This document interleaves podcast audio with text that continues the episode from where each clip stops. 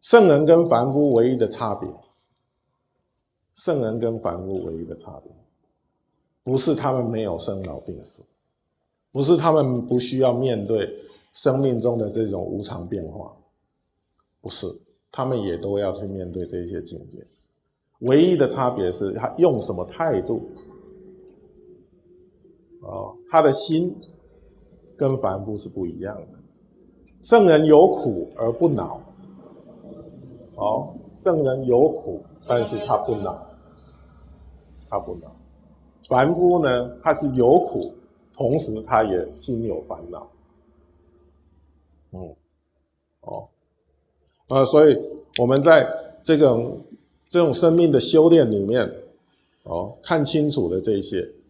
啊，看清楚了这一些，然后刚刚我讲的，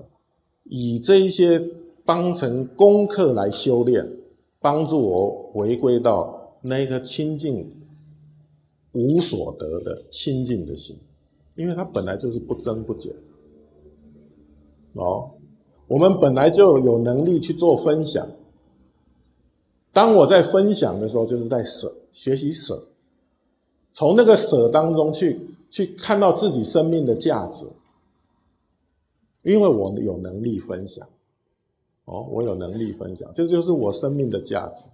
我有能力带给别人快乐，这就是我生命的价值，哦，当我看到我自己的生命价值的时候，我也能够快乐起来，